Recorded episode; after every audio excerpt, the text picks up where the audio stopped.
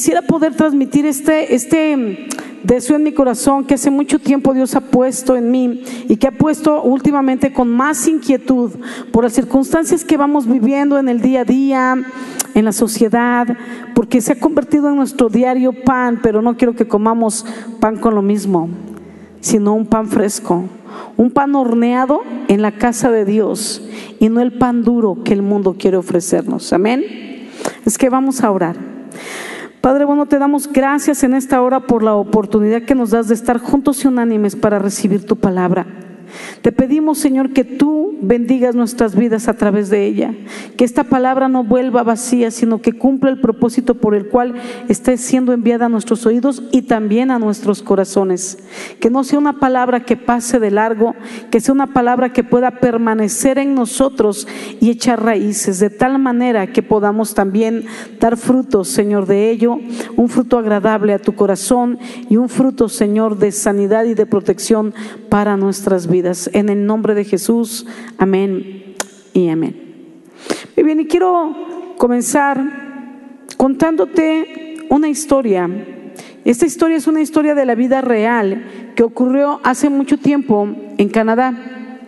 Sabes, era una noche helada, una noche de invierno, una noche fría, pero en el interior de una casa el calentador de gas mantenía a toda la familia bien abrigada, bien calientita. Y sabes, en ese entonces, en ese momento ellos disfrutaron de una cena espectacular, la familia. ¿verdad? Solían convivir alrededor de la mesa. Les gustaba platicar en familia, hacer sobremesa, platicando, riendo, planeando las cosas que harían y las actividades que tendrían juntos como familia al día siguiente o en el transcurso de la semana. Y así cada vez que se reunían a la mesa tenían este tiempo de convivencia, este tiempo de comunión en esta familia en Canadá. El padre y la madre de esta familia de ocho hijos disfrutaba de ese tiempo familiar. Cada vez que se sentaban a la mesa era un momento de disfrutar a los hijos, de que los hijos pudieran disfrutar a los padres, de que ellos entre, hermanos también se disfrutaran. Eh, pero la noche ya era avanzada y se retiraron todos para descansar. Apagaron las luces, se pusieron cómodos, se pusieron sus pijamas metiéndose así entre sus cobijas. Ellos tenían planes para el día siguiente, pero, ¿sabes? Nunca imaginaron que ninguno de ellos viviría para realizarnos, realizarlos, perdón, porque jamás, jamás volvieron a despertar. El calentador de gas había quedado prendido, pero con una pequeña fuga. Esta fuga fue consumiendo sus vidas lentamente, sin ningún dolor. Toda la familia pasó del sueño a la muerte sin sentir, sin darse cuenta siquiera. Nunca lo notaron, y esto no es el primer caso, quiero decirte, ni será el primer caso, ni el último caso, ¿verdad? De, de, familias que mueren por calentadores encendidos y que presentan alguna fuga que no la habían tenido antes, pero comienzan a tener esta fuga justo en la noche mientras las familias duermen. Esta familia nunca tuvo tiempo de reaccionar, Ninguno de los diez pudo despertar para ayudar a los demás o para pedir auxilio, para abrir las puertas y las ventanas y comenzar a ventilar la casa y tratar de hacer que los demás reaccionaran. Pero este gas letal los mató a todos al mismo tiempo. Y el problema está en que estos gases, especialmente el monóxido de carbono, primero produce un adormecimiento, así es como funciona, produce un adormecimiento, mira lo que te digo, agradable. Es un adormecimiento agradable, una sensación placentera de tranquilidad, de paz, de serenidad, pero luego que adormece a sus víctimas, las mata sin piedad. Fíjate cómo pareciera algo bueno y agradable, ¿verdad? El poder descansar. Pero nadie quiere descansar sin volver a despertar. Por esta característica, este gas es llamado el, el asesino silencioso. Porque nadie se da cuenta, nadie lo llega a percibir a menos que sea una fuga fuerte, que a veces ¿verdad? tú vienes de afuera con el aire puro y cuando entras a un lugar dices huele a gas. Pero si tú estás en el lugar y la fuga es suave, no es fuerte, no es tan eh, fácil de percibirse, ¿verdad? Entonces tú te vas adaptando y te vas acostumbrando. Y aun si tú estás en la casa y tiene horas el gas de estar saliendo, no te das cuenta cuando poco a poco te va letargando, solo te empiezas a sentir cansado, adormilado, pero no sabes por qué. Y no puedes percibir que se trata del gas. No lo estás notando porque es, lentamente. ¿Ves como a veces damos este ejemplo de la ranita, ¿verdad? Que siempre dicen, si echas una rana en el agua hirviendo, la rana salta.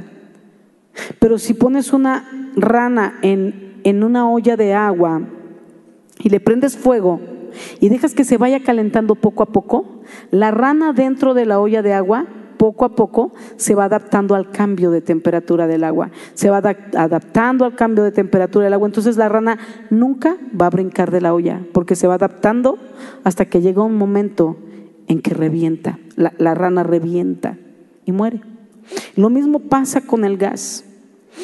Sabes, entonces te decía que esta es una sensación de placer y por eso esto es llamado el asesino silencioso. Ahora, eh, ¿a quién le gustaría morir de esta manera? Con gas letal. Yo sé que a lo mejor ah, bueno, así para que no sienta dolor, sí, pero, pero no, no hablo de, de que te suicides. O sea, estoy hablando de a quién le gustaría morir por gas letal, porque mira, yo entiendo que a veces entre las condenas que dan a, los, a los presos, muchas veces, a veces les toca morir en una silla eléctrica, pero a veces es en una cámara de gas o con una inyección letal, que les ponen una inyección y en 5 o 10 minutos mueren. Pero aún así, yo no he visto un asesino que diga, sí, adelante, aquí está el brazo, métela. Nadie quiere morir. Nadie quiere morir de esa manera. Nadie quiere morir en una cámara de gas. Yo recuerdo aún que en la época de la persecución de los judíos, la mayoría de los judíos, miles de judíos, murieron en cámaras de gas. Y ninguno de ellos quería morir ahí. Ellos trataban de salvar a sus hijos, de tratar de sacarlos de los campos de concentración porque no querían que sus hijos murieran en una cámara de gas. Pero mira, no va a haber dolor, solo te va a dar sueño y te vas a quedar dormido. ¿Quién dice yo para pasar a la cámara de gas? Ninguno. Los judíos tampoco. Miles murieron así. Y no hubo uno solo que dijera, por favor, yo sí quiero morir así suavecito. Todos tenemos un instinto de supervivencia, de tratar de sobrevivir, de que no nos quiten la vida, de que no nos roben algo que nos fue dado de parte de Dios. Y sabes, em, este gas letal lo podemos comparar con el espíritu del mal que reina en este mundo. Hay un espíritu de maldad y la Biblia dice que Satanás es el príncipe de este mundo. Quiero que entendamos eso. Nosotros habitamos en el, fíjate lo que te digo, en el reino de Satanás, pero no somos de él. ¿Entiendes esto? Eso es lo que está diciendo la Biblia. Él es el príncipe de este mundo. Él gobierna este mundo y en este mundo fuimos puestos. Y quizá tú y yo, ¿verdad? No quizá, yo creo que todos hemos pasado por ahí. Tú y yo algún tiempo, mucho tiempo, poco tiempo, fuimos gobernados por su reino pero entendimos que Cristo nos ofrecía una oportunidad de vida y la tomamos. La tomamos y comenzamos a caminar con Él, pero Dios dice, ok, ahora eres mío, pero no te quito de este mundo. Te pongo ahí para que seas luz en medio de las tinieblas. Quiero sacar de este mundo, de este mundo de tinieblas, al mayor número de personas posibles. Y esa es la gran encomienda. Otros nos lo han dicho a nosotros y hemos creído y ahora nosotros vamos y se lo decimos a otros para que ellos puedan creer y puedan ser rescatados. Pero hay algo que no entendemos. Normalmente cuando nos dan el mensaje de salvación entendemos que Dios nos da vida eterna. Y con eso nos conformamos y queremos seguir viviendo en este mundo perdido. Pero tenemos que entender el paquete completo. Dios nos está dando vida eterna en medio de un mundo perdido. ¿Por qué amamos tanto este mundo perdido? ¿Por qué amamos la vida de este mundo perdido? ¿Por qué amamos los placeres de este mundo perdido? ¿Por qué pasamos más tiempo viendo la televisión que nos muestra día con día lo que es el mundo perdido en lugar de meternos con el Señor? Y cuando salimos, salir a predicar, donde quiera que vayamos, donde quiera que estemos, llevemos el Evangelio. Entonces, Viéndolo de esta manera, este gas de tal te decía, lo podemos comparar con el espíritu del mal que reina en este mundo. Es el espíritu que comienza adormeciendo la conciencia. Eso es lo que hay en el mundo. Sabes, estamos como en una cámara de gas que empieza adormeciendo la conciencia, produce una sensación de bienestar, ¿sí o no? ¿Verdad? Así el mundo, hay una, así bien padre, ¿no? Vamos a la fiesta, vamos a bailar. Punchi, punchi, punchi, punchi, punchi, punchi. Ay, qué bien se siente. Ay, qué rico, ¿no? Y luego está, típico, yo como digo, ¿a qué vas a un antro, no? Porque a un antro se va a tres cosas, hasta ahorita que yo me sepa, ¿no? Ahí me cuentan, espero que no se la sepan, ¿verdad? Ahí me cuentan si me faltó algo, pero a un antro vas a tomar, a fumar y a ligar. Y si no, no hay nada que ir a hacer a un antro. Eso es lo que se hace. ¿Qué dije? Fumar, tomar. Ahí me faltaron más puntos. Fumar, tomar, bailar, ¿verdad? Y ligar. ¿Sí o no? ¿A poco no? Hasta le das el teléfono al que ni conoces. No, yo no hablo con extraños. Mi mamá me enseñó, pero en el antro, bueno, todos son tus amigos. ¿Crees que porque están en el mismo cuarto, todos son cuates? Y das tu teléfono. Vas a ligar, ve la ropa que se lleva un antro, por ejemplo, ¿no? O sea, como que si yo voy hacia un antro, yo creo que ni me dejan entrar, ¿no? ay, no vienes arreglada, amiga.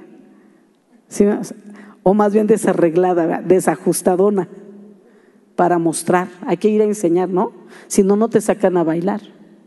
Pero luego la onda que te sacan a bailar y luego te sacan del antro y luego te sacan un hijo.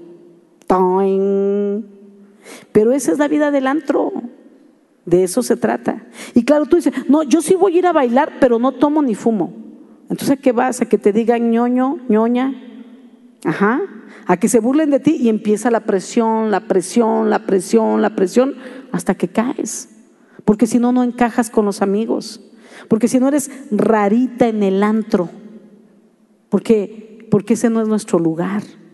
¿Sí me explicó? No es el lugar donde Dios nos mandó estar. Entonces es como un pez fuera del agua. Te falta el oxígeno. Pero a veces así como que así te gusta vivir. Y ya te, avientas dentro de la pecera y dices, ay, pero se sintió bien chido, ¿a poco no? Que te faltaba el aire. Yo sentí que me moría y tú. No, yo también. Yo ya sentí que se me reventaba un pulmón, yo también. Pero qué chido, ¿no? La adrenalina. ¿Sí me explicó? O sea, estás disfrutando el mundo, jugando con el mundo, acercándote al mundo, quemándote las orillitas de las alas. Y entonces, eso es lo que está sucediendo aquí. Decía, produce una sensación de bienestar, de calma. Imagínate cuando muchos hasta toman para, para calmarse, ¿no? Para relajarse. Como dicen, a ver, ahogan sus penas. no tiene sentido, porque la verdad es que ellos se ahogan en alcohol y una vez que se les pasa la cruda, las penas siguen ahí, bien vivas, pero ellos un poquito más muertos, ¿no? El riñón un poquito más muerto, el hígado, pero según lo que iban a ahogar eran las penas y los ahogados, pues son ellos y ellas, ¿no? Que toman. Pero así es, ¿no? Produce una sensación de bienestar, de calma. Da la impresión de que todo está bien, de que la vida es buena y hay que disfrutarla. Y entonces las víctimas se adormecen en este mundo. Su conciencia entra en un estupor donde ya no puede reaccionar con nada y cuando la víctima se da cuenta, ya está dentro, ya está atrapada y no sabe cómo salir de ahí. Ya está como vedada, ya no ve con claridad.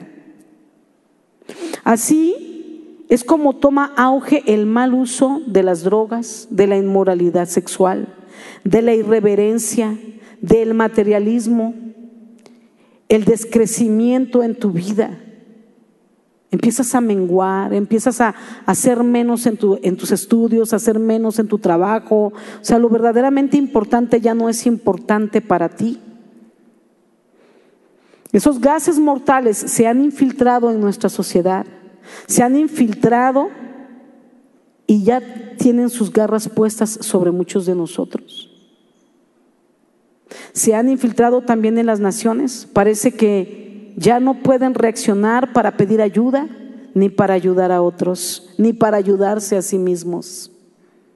Vemos que las cosas en la escuela, en el trabajo y la sociedad no están bien, pero estamos adormilados.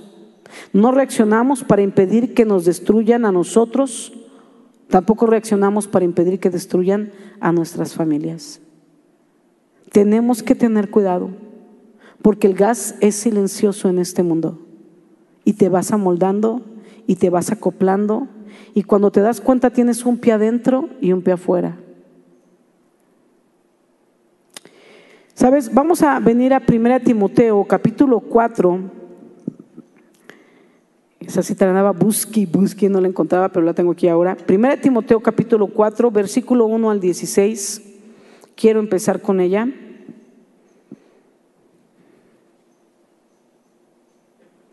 Muy bien. Dice así, Primera Timoteo capítulo 4, versículo 1 al 16. Pero el Espíritu dice claramente que en los postreros tiempos, y ya no hay que esperar los postreros, los estamos viviendo, algunos apostatarán de la fe, o sea, se van a volver atrás, escuchando a espíritus engañadores y a doctrinas de demonios, por la hipocresía de mentirosos que teniendo cauterizada la conciencia, ¿y qué es cauterizado? Cauterizado es como cuando tienes una herida y te la cauterizan, es como que te queman ahí ¿verdad? Para como que quitar la herida y cerrarla, pero esa quemadura produce una cicatriz.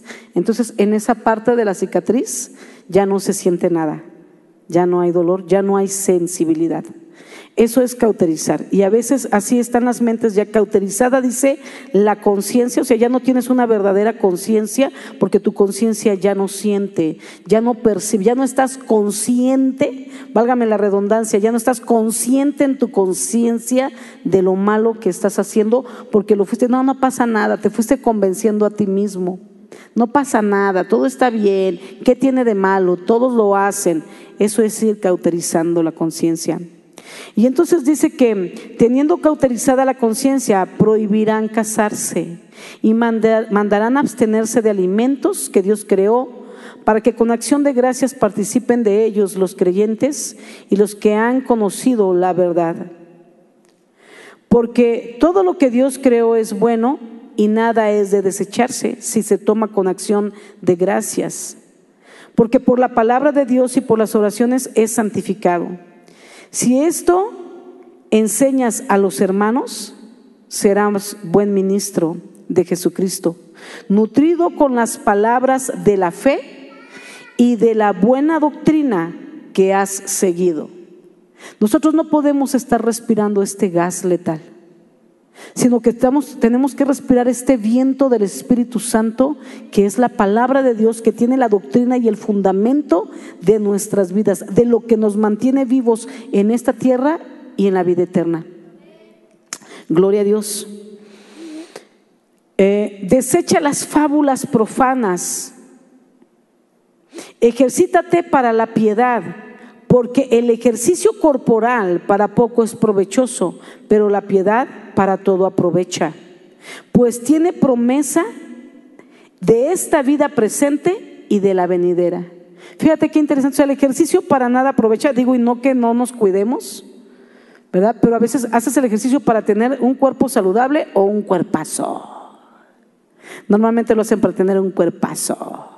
Y luego para ahorrarse el ejercicio, que el ejercicio es lo que te da salud, pero no quieren hacer mucho ejercicio, entonces es mitad ejercicio y mitad este, hormonas inyectadas, ¿no? O qué se puede, esteroides, ¿no? Y es más de eso que de ejercicio, porque al final del día lo que buscan es el cuerpazo. Pero dice que de nada aprovecha, sino que la piedad, la piedad aprovecha. ¿Y qué es la piedad? Ver por otros ni siquiera por ti mismo. Cuando tú comienzas a ver por otros, eso va a traer bendición sobre tu vida en esta tierra y en la vida eterna. Es como que estás haciendo un ahorro en la vida eterna que ni te imaginas. Solo cuando llegues a ser, ¿y esto de dónde? ¿Por qué tanto? Por tus acciones de piedad con otros. Qué intenso, porque no sé qué tan piadoso o piadosa seas, pero si lo has sido frecuentemente, hay un, un buen ahorro de recompensa en la vida eterna y seguro que Dios te está acercando bendiciones constantes cuando tú eres constante en la piedad. Palabra fiel es esta y digna de ser recibida por todos.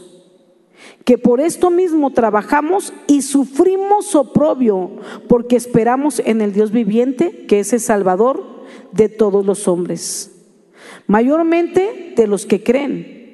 Esto manda y enseña Ninguno tenga en poco tu juventud, sino sea ejemplo de los creyentes en palabra, conducta, amor, espíritu, fe y pureza. Entre tanto que voy, ocúpate de la lectura, la exhortación y la enseñanza. No descuides el don que hay en ti, que te fue dado mediante profecía, con la imposición de manos del presbiterio. Ocúpate en estas cosas. Permanece, fíjate, ocúpate, o sea, es algo que tenemos que trabajar todo el tiempo. Permanece en ellas, o sea, trabajar en las cosas, en las acciones, como hacer misericordia, poner por obra la palabra, eso es ocúpate. Pero permanecer en ellas en la palabra, en la oración, en el ayuno, es algo en lo que tenemos que permanecer. Dice, para que tu aprovechamiento sea manifiesto a todos. De eso va a depender que tengas un testimonio. Ten cuidado, me encanta, subráyalo ten cuidado de ti mismo y de la doctrina. Persiste en ello, pues haciendo esto te salvarás a ti mismo y a los que te oyeren. Para mí, el permanecer en la palabra y este consejo que el apóstol Pablo está dando a Timoteo es una manera en que él nos está diciendo, permanece fiel en todas las herramientas que te he dado, porque recuerda, te di salvación y aunque habitas en un mundo de tinieblas, donde Satanás es el príncipe de este mundo, te dejo ahí como luz, pero tú ya estás salvo. No eres de este mundo, pero no te embarres con el mundo. Despierta del letargo. Si tú te ocupas de estas cosas, de hacer el bien, de vivir la palabra y vivirla para con otros, de tener esta misericordia con otros, De poner por obra lo que te enseña la palabra, dice que entonces vas a permanecer. Dice, no, si te ocupas de ello y permaneces en ella, dice, hazlo para que tu aprovechamiento sea manifiesto. Entonces tengo que ocuparme de hacer el bien de permanecer, y de permanecer en la palabra, de permanecer en la doctrina, de no dejar que las enseñanzas que el mundo me dé em, eh, se mezclen con las que Dios me da, ¿no? Tenemos de dos, empiezo a cambiar lo que he conocido de la palabra y, lo cambio por lo que me conviene del mundo. Y entonces vuelvo al punto, caminas con un pie adentro y un pie afuera, pero la palabra dice que a los tibios Dios los va a vomitar de su boca, o frío o caliente. O entramos con todo, o mejor no le entres. Porque a medias no cuenta, no estás sumando nada. Y entonces dice que debemos de, eh, eh, de permanecer en todo ello. Y luego me encanta cuando te decía, dice, ten cuidado de ti mismo y de la doctrina. Que tu doctrina sea pura, ¿de dónde? De la palabra. No una mezcla de lo que tú crees, lo que el amigo te dijo, más lo que dice la Biblia, pero acomodado, pero mezclado, pero no vas a, solo te estás engañando a ti mismo. Por eso dice aquí, ten cuidado de ti mismo. Engañoso es el corazón más que todas las cosas y perverso. ¿Quién lo conocerá? Eso dice la palabra. Tu corazón te engañando. Sí es cierto, engañó su corazón. Yo tengo una novia que me engañó y me rompió el corazón. No, no, no, no habla de otros, habla de tu propio corazón que te engaña. Nunca debemos de seguir las corazonadas de lo que el corazón nos dice. Déjate llevar por tu corazón jamás. Nosotros debemos dejarnos llevar por el Espíritu Santo. Y a Él lo encuentro cuando leo la Biblia. Y entonces Él comienza a guiarme. Cuando paso tiempo de oración y después de orar, Él empieza a aclararme el panorama. Nunca nos debemos de dejar guiar por el corazón. Porque la palabra de Dios te dice que tu corazón es engañoso. Tu corazón hoy está feliz, mañana está triste, luego deprimido, luego confundido. ¿Cómo puedes confiarle a Él que te diga qué hacer? Muy bien, entonces, eh, te decía, y para terminar este, este pasaje, eh, dice, cuídate de ti mismo, ten cuidado de ti mismo y de la doctrina. Persiste en ello, pues haciendo esto te salvarás a ti mismo y a los que te oyeren. Y esta última parte para mí es como cuando tú estás pegado a la palabra de Dios. Cuando tú estás pegado a estos principios, es como esas personas que, porque como te decía, no es la primera ni la única familia que ha vivido una situación así, y ha, habido muchas familias que han muerto por causa de fugas de gas, pero también ha habido gente que se ha salvado de fugas de gas porque alguien despertó o porque alguien, mientras todos estaban ya cayendo en este adormecimiento, alguien entró a la casa y como viene de afuera de respirar el aire fresco, claramente puede percibir el olor del gas. Y empieza a abrir las ventanas, tú sabes, no tienes que prender ahí la luz, no tienes que prender la estufa, ¿verdad? A abrir las ventanas, a abrir la puerta, a ir por las personas, a llamar a una ambulancia para que vengan, sacar a las personas del lugar, para que comiencen a respirar aire fresco, porque eso es lo único que los va a despertar, si todavía están con vida. Por eso dice que cuando tú te estás apercibido de estas cosas, te salvarás a ti mismo y a los que te oyeren. Solo cuando estás apercibido, no estás dentro de ese letargo, puedes sacar a otros que se encuentran dentro del letargo.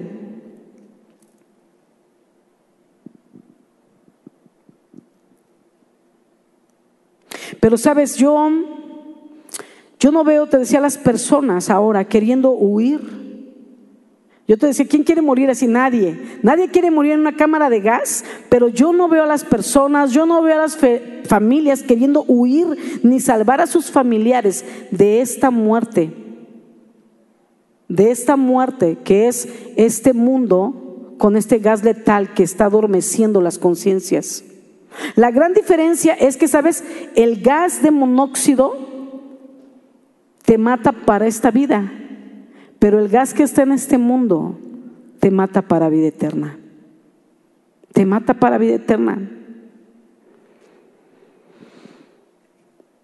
Es ese gas que nosotros llamamos pecado y que es tan sutil, tan suavecito, tan rico, tan placentero, tan se ve tan bueno, tan atractivo, pero te va matando para vida eterna, te va apartando del propósito, te va apartando del camino. Porque, ¿sabes? Dios no es que Dios te quita la salvación, sino que tú te apartas de ella. Dios te la dio, Dios mandó a su Hijo, pero, pero ¿qué hay de la apostasía? La Biblia habla de los apóstatas. Y llega un momento, yo he conocido jóvenes que servían a Dios, servían a Dios y en el camino se van a las universidades, te meten en el humanismo, te meten esto, te meten y al final dicen que Dios no existe, cuando aún ellos tienen la, la evidencia de cómo Dios les hablaba y fluía a través de ellos. Algo así no se puede olvidar. Algo así no se puede negar porque eso es espiritual pero se van cauterizando poco a poco, van dejando que el gas penetre, penetre, penetre en su espíritu hasta que llegue el momento que dicen, no, Dios no existe. Y niegan lo que un día tuvieron y vivieron, y tuvieron milagros y respuestas a oraciones escuchadas, y milagros que vivieron, pero deciden creer que no. No podemos darnos el lujo de estar jugando. Dice la palabra en Romanos 12:2. Así que hermanos, os ruego por las misericordias de Dios. Mira al apóstol rogando a los hermanos. ¿Por qué tendrían que rogarnos por algo que nos hace tanto bien? ¿Por qué rogarnos cuando nosotros tomamos un compromiso de entregar nuestras vidas a Jesús? Pero dice, os ruego por las misericordias de Dios que presentéis vuestros cuerpos en sacrificio vivo, santo, agradable a Dios. Fíjate cómo está hablando de, presentar nuestro cuerpo en sacrificio vivo. La vida cristiana es un sacrificio, pero nunca se va a comparar al sacrificio que Jesús pagó por ti y por mí para darnos vida eterna. Nunca se va a comparar. Así es que lo que Él nos pida, ¿no? Además, lo que pareciera un sacrificio siempre tendrá una recompensa. Tú lo ves hasta para trabajar. Te, sacrificas en levantarte en lunes, ¿no? Ya estás en San Lunes, ¿no? Ay, porque ¿cómo cuesta el lunes? Pero te sacrificas, te levantas, llegas, ¿y qué tal cuando llega la quincena? Ah, pero si eres constante, ¿qué tal cuando te llega el, aumento de sueldo o, o, la promoción en tu trabajo? Y entonces dicen, sí había varios, pero tú eres el que siempre llega puntual. Tú eres el que nunca falta. Tú eres el constante. ¿Ves cómo el sacrificio trae recompensa? Pero a veces queremos sacrificar otra vez lo que nos conviene. Y lo que no, lo justifica. ¿Cómo me voy a sacrificar? Mi vida en Cristo tiene que ser sacrificial, pero ¿por qué? Porque en cada sacrificio habrá recompensa, pero estas recompensas son espirituales y son para vida eterna. Y lo vamos a entender cuando estemos ahí. Es como tú te sacrificas no esperando que te van a dar un ascenso, pero cuando te lo dan dices, ¡ay, qué bueno que no faltaba! Ganas no me faltaban, pero qué bueno que nunca falta el trabajo. No me lo esperaba, nunca me dijeron que venía el, el paquetín, pero ahora soy el director. Así nos va a suceder en el cielo, en la vida eterna. Va a haber galardones. Y entonces dice, perdón, sigo avanzando, dice, santo, agradable a Dios, que es vuestro culto racional, nuestro cuerpo. No os conforméis a este siglo, no te conformes con estar oliendo estos gases, sino transfórmate por medio de la renovación de tu entendimiento, para que puedas comprobar cuál sea la buena voluntad de Dios, agradable y perfecta. Entonces nosotros a través de la palabra, a través de la oración, a través de nuestro devocional, a través de venir a las prédicas, grupo de conexión, constantemente renovamos, constantemente, diario, en la mañana, por la tarde y por la noche, constantemente tenemos que renovar nuestro entendimiento, porque es como que, o sea, entiéndeme, no es como que, ¿será que tengo una fuga de gas? O sea, vivimos en un mundo con fuga de gas. Y nosotros tenemos que estar ventilando constantemente lo que en el día olemos. Y de repente hay momentos donde no solo eso, te das cuenta que hay una fuga y tienes que ir y cerrar la fuga. ¿Sí o no? Cuando de repente huele gas y vas y le cierras, pero rapidito. Entonces cuando tú ves una fuga en la televisión que se te quiere meter, ciérrale. Cuando tú ves una fuga en el internet, ciérrale. Cuando tú ves una fuga en tu tiempo, que estás perdiendo tiempo en las redes sociales, que no es necesario, ciérrale. Cierra la fuga. Dice eh, que nos tenemos que renovar el entendimiento para comprobar cuál es la voluntad de Dios buena, agradable y perfecta para nuestras vidas. No vamos a comprobar cuán buena es la voluntad de Dios si tú no le cierras. No puedes comprobar cuál es la buena, agradable y perfecta voluntad de Dios en tu vida cuando tú estás inhalando los gases tóxicos que hay en esta vida. ¿Se entiéndeme? Dios nos plantó en un lugar perverso. De ahí nos sacó. Pero luego, así como que Dios me sacó de ahí para darme vida eterna. Entonces, que es como que te sacó para la vida eterna, pero mientras no venga, le puedo seguir dando a esta. Pero al estilo de este mundo. Así no funciona. Nos sacó de ahí y nos dejó aquí para rescatar a otros que están inhalando gases tóxicos. Amén. Y nosotros tenemos que estar ventilando constantemente porque el gas tóxico está en nuestro alrededor todo el tiempo. No podemos dejar que penetre en nosotros. Hebreos 8:10 dice, por lo cual este es el pacto que haré con la casa de Israel después de aquellos días, dice el Señor. Pondré mis leyes en la mente de ellos y sobre su corazón la escribiré y seré a ellos por Dios y ellos me serán a mí por pueblo. Cuando tú y yo guardamos las leyes de Dios, la palabra de Dios y la vivimos en nuestros corazones, entonces Él es nuestro Dios y nosotros pueblo suyo. Pueblo suyo plantado en este lugar para hacer luz, no para inhalar el gas que hay en este mundo tan tóxico y que cada día se contamina más. Su palabra debe habitar en mi corazón cada día. Podríamos decir, a lo mejor, ¿qué importa? No, pues ya estamos aquí, pues ¿qué importa? Pues ya, ya, es que ya le entré, pues ya que, pues, pero salte. no, es que ya la casa se llenó de gas, pues ya Despierten, despierten, hay gas, hay una fuga de gas. ¿Qué está, qué está pasando? Es que hay una fuga. No, pues, pues si ya está lleno de gas, pues ya nos vamos a morir. ¿Quién diría eso? Claro que no, ¿no? O sea, que, te sales hasta ni la cobija agarras, ¿verdad? Si te dormías en chones, en chones sales corriendo porque dices, no hombre, no me puedo quedar aquí. Tenemos que despertar. Entonces podríamos decir, ¿qué importa? No pasa nada, pues ya estamos aquí. Pero lo que importa es que sin saber por qué, porque nunca sabemos por qué, sufrimos consecuencias. Consecuencias desastrosas que poco a poco van destruyendo nuestras vidas. Entonces esa frase acomoda, ¿qué importa? No pasa nada. No, al fin que luego le pido perdón a Dios y me perdona, sí. Y el día que no te dé tiempo, y el día que se te cauterice la mente y el corazón, ni siquiera te va a importar que Dios te perdone. Vas a decir, Dios ya ni existe. Pero eso es despacio, ¿eh? Lentamente. O sea, no lo dices de la noche a la mañana, solo sigue jugando. Sigue cauterizando una y otra capa y otra capa y otra vez y otra vez haciendo capas. Cuando quieras reaccionar, Dios ya ni te va a importar ni vas a sentir nada. Cuando digo no sientes, ya no sientes dolor, ya no sientes vergüenza, ya no te duele el pecado y tampoco sientes a Dios. Y ya no lo sientes y después te es más fácil decir no existe porque no lo siento que aceptar que no lo sientes porque lo perdiste y no sabes cómo encontrarlo. Pero todavía, sabes, hay tiempo para reaccionar. No estamos como esta familia que ya no pudo despertar. El único remedio contra el gas letal es el aire puro, como te decía, el oxígeno vital y renovador.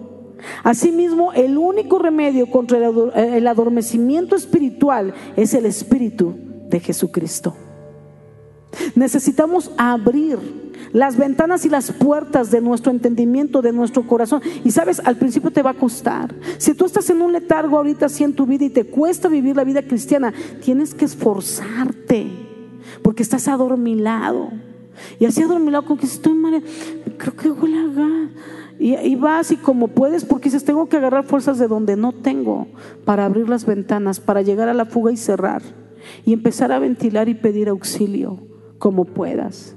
Y a lo mejor empiezas a vomitar el gas que ya te está empezando a dañar el cerebro y los pulmones.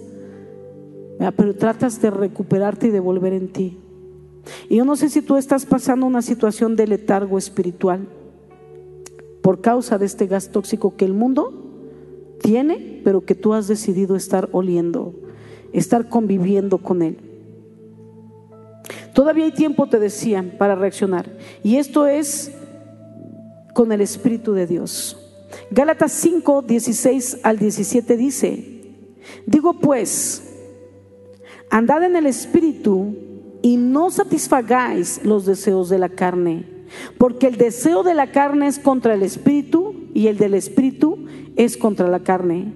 Y estos se oponen entre sí para que no hagáis lo que quisierais. Hay una lucha. Hay una lucha entre tu carne y tu espíritu, porque tu carne quiere volver a este mundo corrompido. Pero la vida en el espíritu que Cristo nos ha regalado está luchando dentro de nosotros por llevarnos a, una nueva manera de vivir, a una diferente manera de vivir.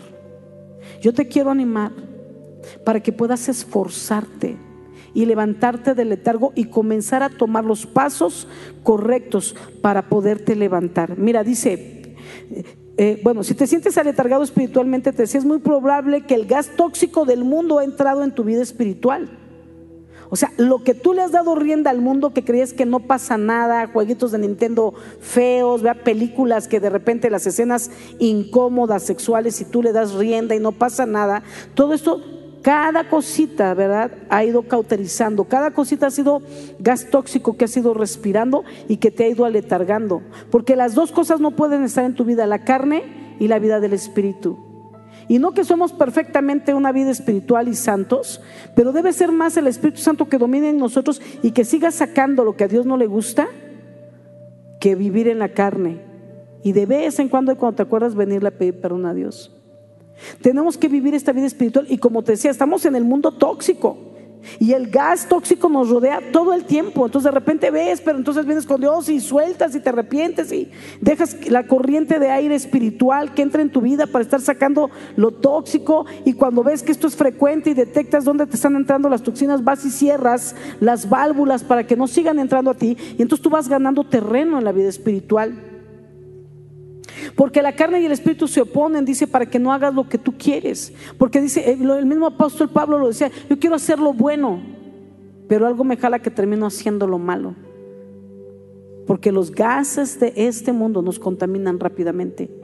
Por eso cada día, durante todo el día, tenemos que estar apercibidos de estar ventilando. O sea, no podemos evitar estar en un mundo tóxico y no podemos evitar que el gas nos llegue. Pero mira, por esta puerta entre, por aquí le abro para que pase. Yo dejo que el Espíritu Santo esté ventilando constantemente mi vida para que esto no haga daño en mi vida. Y así una vez que yo estoy bien y firme pueda ayudar a otros. Necesitas ventilar tu espíritu. Comienza a adorar. Te voy a decir los puntos. Número uno, comienza a adorar aunque no tengas ganas de hacerlo. Es una manera de, de toda, estoy aletargado, pero me voy a despertar. Estoy intoxicado por los gases que he estado leyendo, pero necesito para desintoxicarme comenzar a adorar. Aún si no tienes ganas de hacerlo. Estira tu mano, ¿ah? como te decía, estás todo aletargado, ni ganas, no, no, no me puedo ni levantar, estoy como tan cansado, no puedo. Estira tu mano y toma tu Biblia y lee tu Biblia, aunque no tengas ganas, aunque no entiendas. Créeme, cuando tú comienzas a hacerlo y es como un hábito, comienzas a entender la escritura. Y Dios te empieza a hablar a través de la escritura, pero hay que comenzar. Tú primero lee y luego deja que Dios te hable. Deja que Dios te muestre y te revele y se te revele. Punto número tres, comienza a orar en lenguas. Si tú tienes el bautismo en el Espíritu Santo, comienza a orar en lenguas. Eso es hacer que la corriente del Espíritu Santo comience a fluir en todo tu ser. Porque la Biblia dice que cuando oramos, ¿verdad? Eh, en el Espíritu, es el Espíritu quien intercede por nosotros con gemidos indecibles. Él clama por ti cuando tú oras en lengua. No entiendes lo que tú dices, pero el Espíritu, le prestas tu boca al Espíritu Santo para hablar con Dios y eso es una conversación profunda. Amén. Es que tienes que empezar a orar en el Espíritu. No tienes ganas de nada, comienza a orar en el Espíritu. Eso no tienes ni que agarrar la Biblia, comienza a orar en el Espíritu. pero todos los días. hijos, que empecé ya el minuto, ni cuenta me di cuando ya estoy pensando en otra cosa, ni cuenta me di cuando me di. Así es cuando oramos en lengua, ni cuenta nos damos cuando nos distraemos. Ora un poco en voz alta, que tú te escuches orar, porque eso te hace tener una conciencia de lo que estás haciendo para no distraerte. Acuérdate que hay una lucha entre la carne y el espíritu cada instante. Pero mientras tú oras en lenguas, la corriente del Espíritu Santo, su viento fresco, comienza a vivificar tu espíritu. Y este gas tóxico que está en ti, en tu mente, en tu corazón, en tu espíritu, comienza a salir. Y tú comienzas a revivir, comienzas a respirar y a recobrar vida. Amén. Es una manera, como te decía, de respirar este aire del Espíritu que nos desintoxica de todo ese gas carnal y mortal que fue entrando lentamente en nuestra mente y corazón. Otro punto importante, como te decía, cierra punto número 5, me parece, 5, ¿verdad? 4, cierra las válvulas del gas mundano que han entrado en ti. Ciérralas porque tenemos autoridad para hacerlo. Y si tú sabes que son amigos del mundo que te arrastran al mundo, cierra la válvula. Y si tú sabes que son programas que has estado viendo que no te edifican, cierra la válvula. Porque esos te arrastran a mirar pornografía. Es más, el hecho de mirar ya la. Fíjate que es que curioso. No, yo no veo pornografía. O sea, porque piensas que es como una página especial. Pero cuando ves películas donde ves la escena, estás mirando pornografía. Cuando ves la escena, estás mirando pornografía. Por favor, de verdad, no veas pornografía. Eso incluye las películas, las series de Netflix, ouch,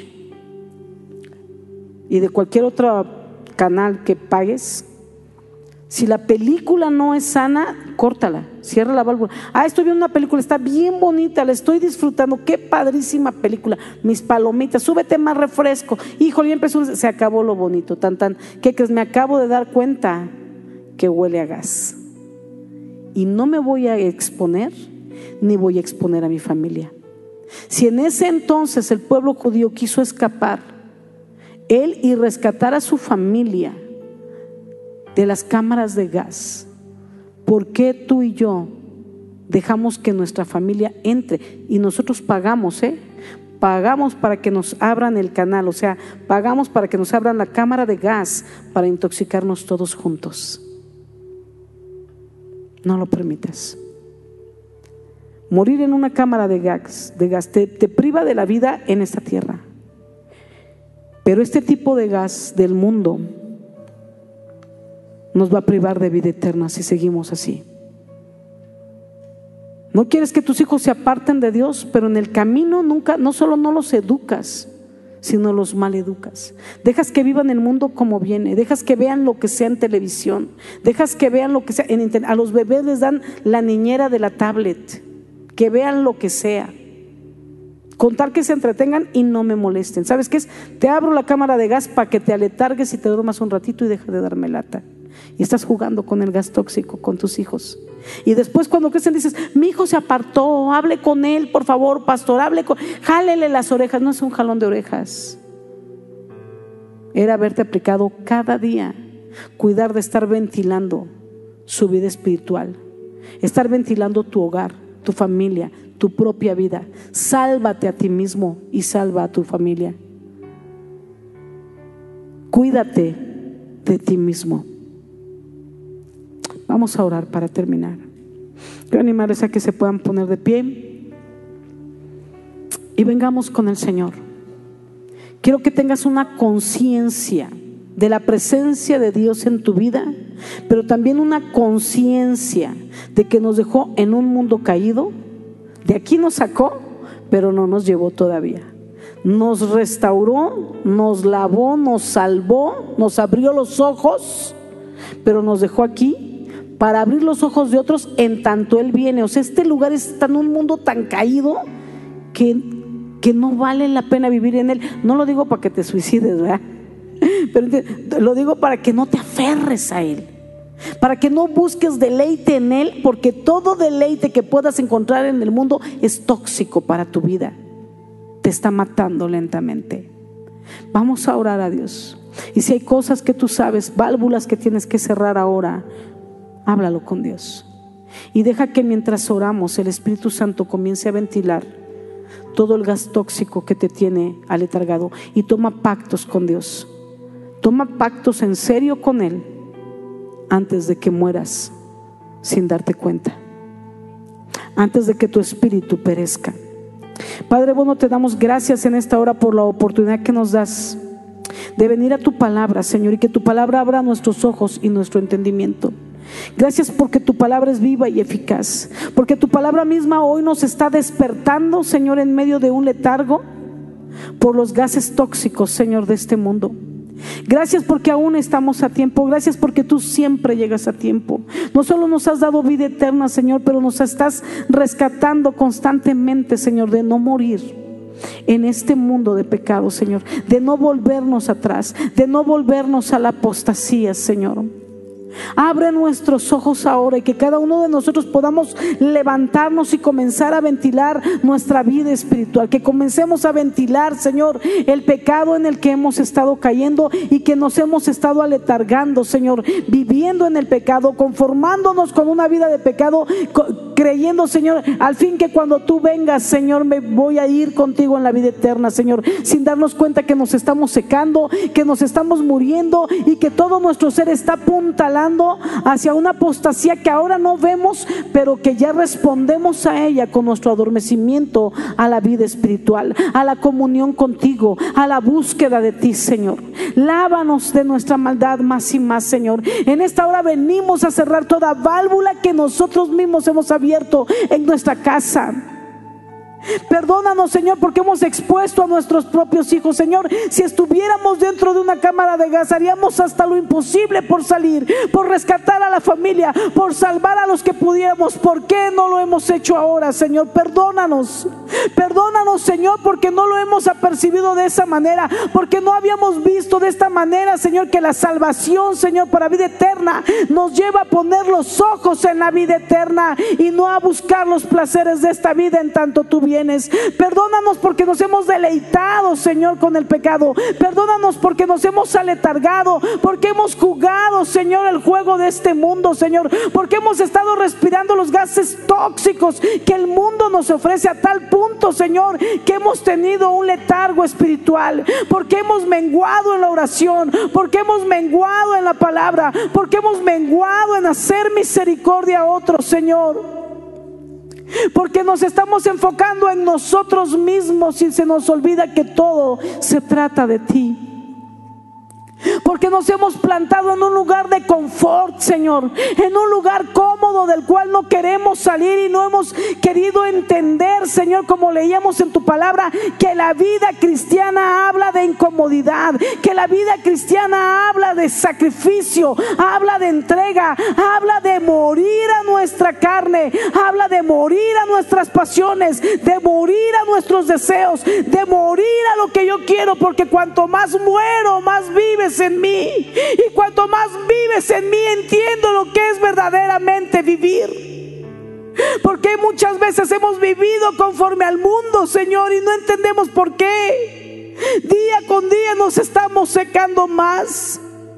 Nos estamos lastimando más, nos estamos distanciando más porque creemos que vivimos mientras vivimos los placeres del mundo, pero en realidad morimos y hacemos morir con nosotros a otros. Señor, perdónanos, enséñanos a morir a ti para poder entender realmente lo que es verdaderamente vivir en esta vida y en la vida eterna, Padre.